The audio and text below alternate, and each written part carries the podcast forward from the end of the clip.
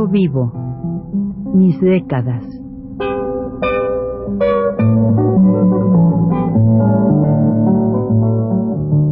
Juan de la Cabada, mediante esta serie de programas radiofónicos, narra los momentos más intensos de su existencia como escritor, trotamundos, militante de la condición humana, todo lo cual es ya patrimonio de nuestra mejor literatura.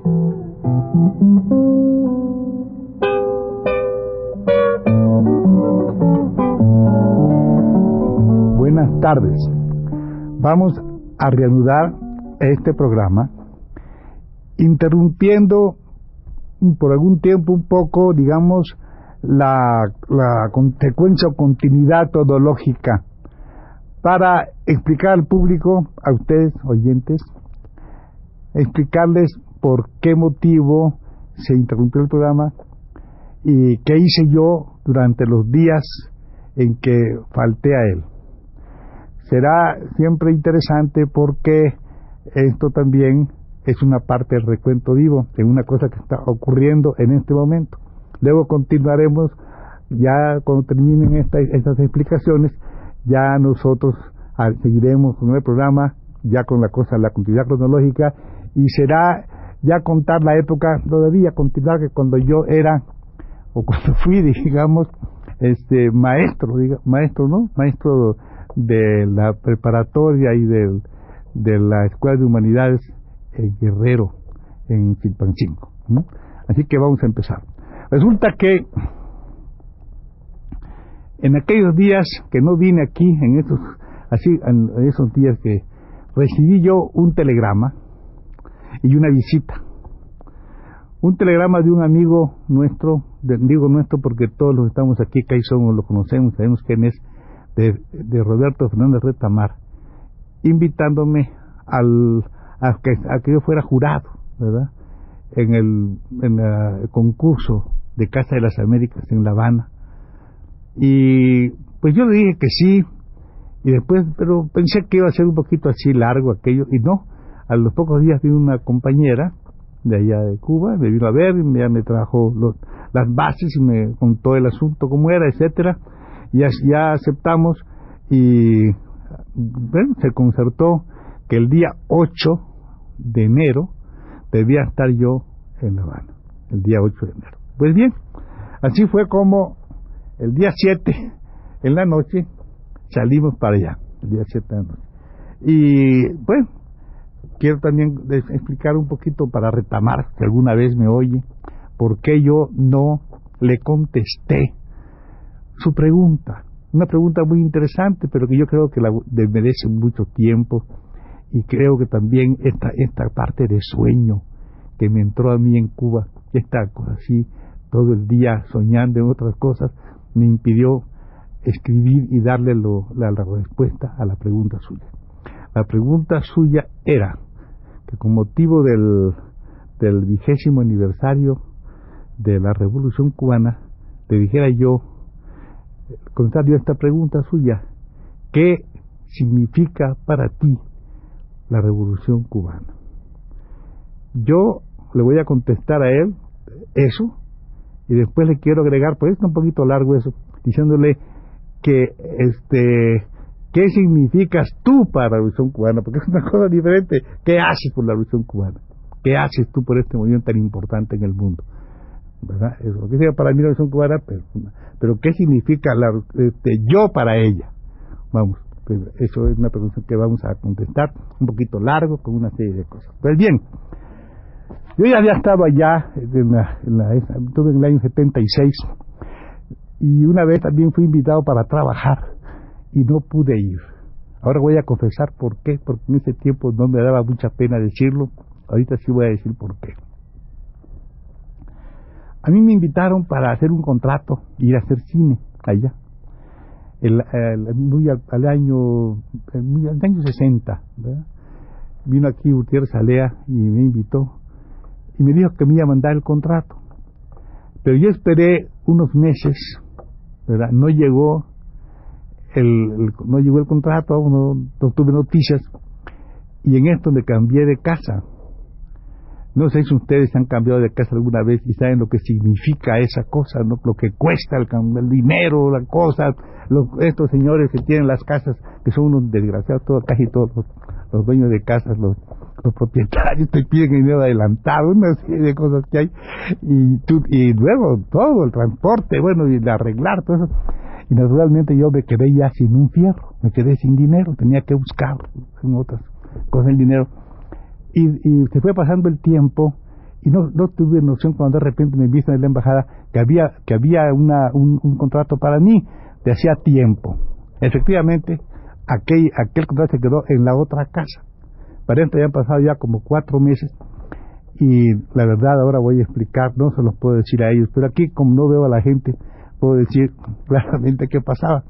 Pasaba que yo no podía irme porque tenía, tenía ya meses de renta, todavía ya estaba empezando la cosa y debía los meses. Y no podía irme porque si me voy a Esther, mi mujer, la embarga, pues que la pobre no yo soy un poco tracalero y tengo más defensa y cosas, pero ella no, entonces yo con eso no podía irme en ese momento. Y claro, se quedó pendiente ese contrato con todo y que yo tenía muchas ganas. El embajador de entonces me decía siempre, parece que no quieres a Cuba, chico, ¿por qué no vas? Y yo no le podía explicar a él, decía, no, pero no le explicaba a él realmente el, el, motivo, porque era muy, pues, para mí un poquito penoso decir que no va uno por porque no tiene, vamos, lo más indispensable, no puede uno irse sin dejar, que vamos aquí, ¿cómo, cómo dejas a la, a la gente de tu familia aquí sin eso? Eso fue la cosa. Entonces, pero de todas maneras, el año 76 sí fui invitado y fui, el año 76. Y bueno, viví en el mismo lugar en que viví ahora que es el, el hotel que se llama Habana Libre. Bien. Entonces, claro, era una situación un poco diferente. Este, estuvimos allá 10 días, muy así, muy alegres. Anduvimos de un lado a otro, pero no a trabajar. Es una cosa un poco distinta. Ahora fuimos a trabajar. Ya van a ver todo el trabajo que había. En primer lugar, el trabajo era este. Me mandaron a mí las bases, que son importantes, y claro, yo las leí y acepté la cosa, y eran así, claro. Voy a explicar un poquito lo que es el premio, ¿no? El premio Casa de las Américas mm, podrán ser, para él podemos tener libros de ficción, libros de ensayo, investigación, interpretación, crítica, etcétera, ¿no? Libros de testimonio y libros para niños y, jóvenes. Después hay otra otra de las bases, que es la, número cuatro, en que dice que los, los, libros para niños y jóvenes podrán ser de ficción, la forma que el autor prefiera, cuentos, fábulas, teatros, rondas o didácticos, biografías, viajes, descubrimientos, invenciones, países, pueblos, etcétera. Y esto lo, estoy diciendo aquí porque yo creo que en el, en el, en las bases que nosotros tenemos aquí de un premio que tiene mi nombre, que se llama Premio Juan de la Gaviria, que es este, literatura infantil, creo que no dice nada de estas cosas y sería muy bueno que especificara cuántas cosas pueden ser para los niños, ¿verdad? Y después de eso aquí, eh, bueno, que preferentemente trate motivos latinoamericanos relacionados con la evolución social de América Latina y el Caribe. Los autores podrán enviar los originales ilustrados, es decir, como los niños pueden, desde luego, los jóvenes, ilustrar su trabajo y queda muy bonito. Después dice quienes pueden participar en el premio, los autores latinoamericanos del Caribe, incluso los de lengua no española. Los autores no latinoamericanos se hubieran residido por cinco más años en América Latina y el Caribe, y los autores de los países socialistas en el género puramente de ensayo, nada más de ensayo, lo demás no. Pero en ensayos sí pueden participar de todas partes del mundo y dentro de todos los países socialistas. Ahora, después hay una cosa que explica para los autores brasileños.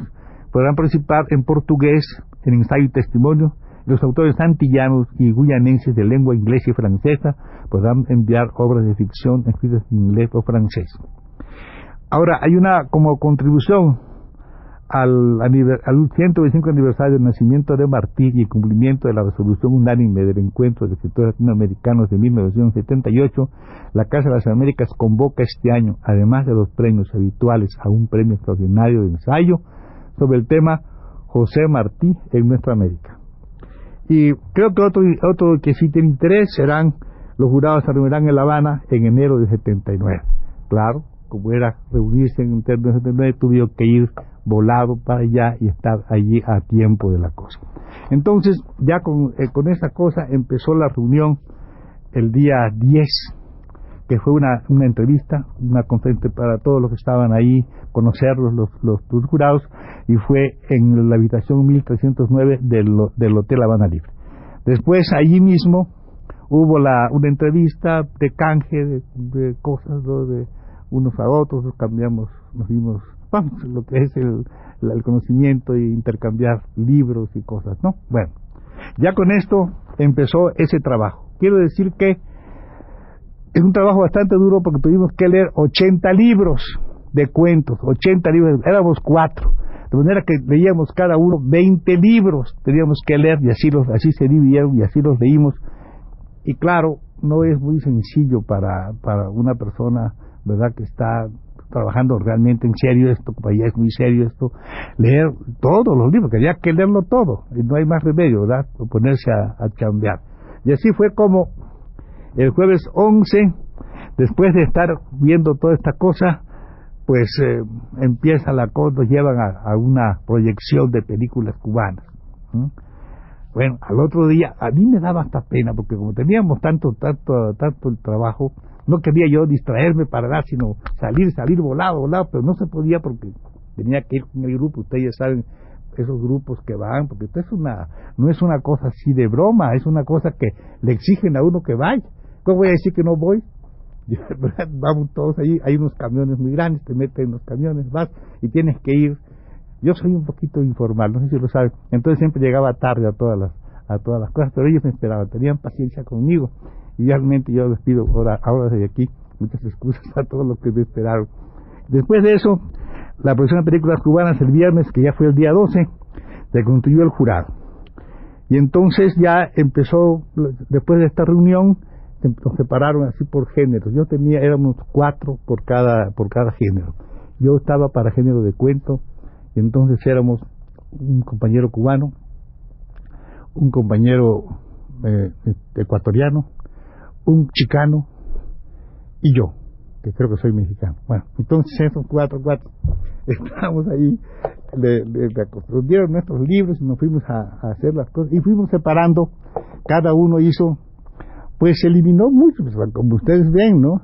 Yo, a mí me quedaron tres libros únicamente, que fueron los que yo este, elegí, pero otros tenían otras, otras, otros libros que seleccionaron. Había un libro seleccionado de un compañero mm, de uruguayo, este compañero Utanzoni se llama. Este compañero es un joven de 17 años. Este, no lo conozco, pero sí sé porque la ficha. Ahí no hay cosa de replica ni nada de eso. De, no, no son por seudónimos, son los nombres. Con, pero uno está en sus países, otros están en Cuba, algunos están en Cuba. Y este compañero sí es maestro de escuela, tiene 17 años que fue el que salió premiado después de tantas discusiones que vamos a contar cómo está todo eso.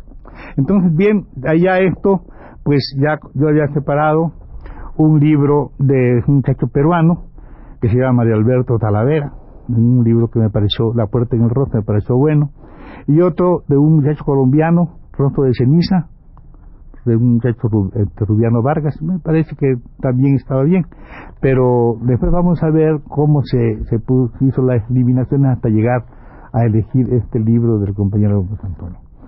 Entonces, pues, sigue la cosa y nosotros tenemos que estar mucho en, en, un trabajo no solamente del tipo de, de la lectura, sino trabajo de entrevistas, que son, ustedes ya saben que son esas cosas, ¿no? Entonces yo el día 13 fuimos a visitar el Museo de la Revolución y fuimos después a una cosa que se llama la se llama el Centro de Información Literaria. Ahí tuvimos una reunión conmigo personalmente. Esa, es la, el, eso es por autor. Cada autor tiene una entrevista. Y yo tuve una con el CIL que se llama Centro de Investigación Literaria. Ya para esta fecha ya estoy un poquito este digo sabiendo más o menos qué es un jurado, qué tengo que hacer yo, qué tengo, etcétera. Y para la próxima vez contaremos cómo va el desarrollo y lo que aprendo, porque yo fui a aprender, no a, enseñar, sino a aprender, y lo que aprendo en este magnífico país que se llama Cuba de la en la época actual. Hasta la próxima, pues.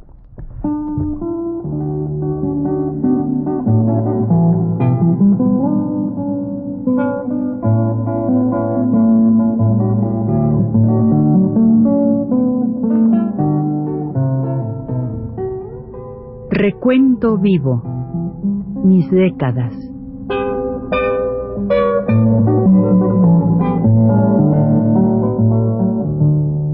Juan de la Cabada, mediante esta serie de programas radiofónicos, narra los momentos más intensos de su existencia como escritor, trotamundos, militante de la condición humana, todo lo cual es ya patrimonio de nuestra mejor literatura.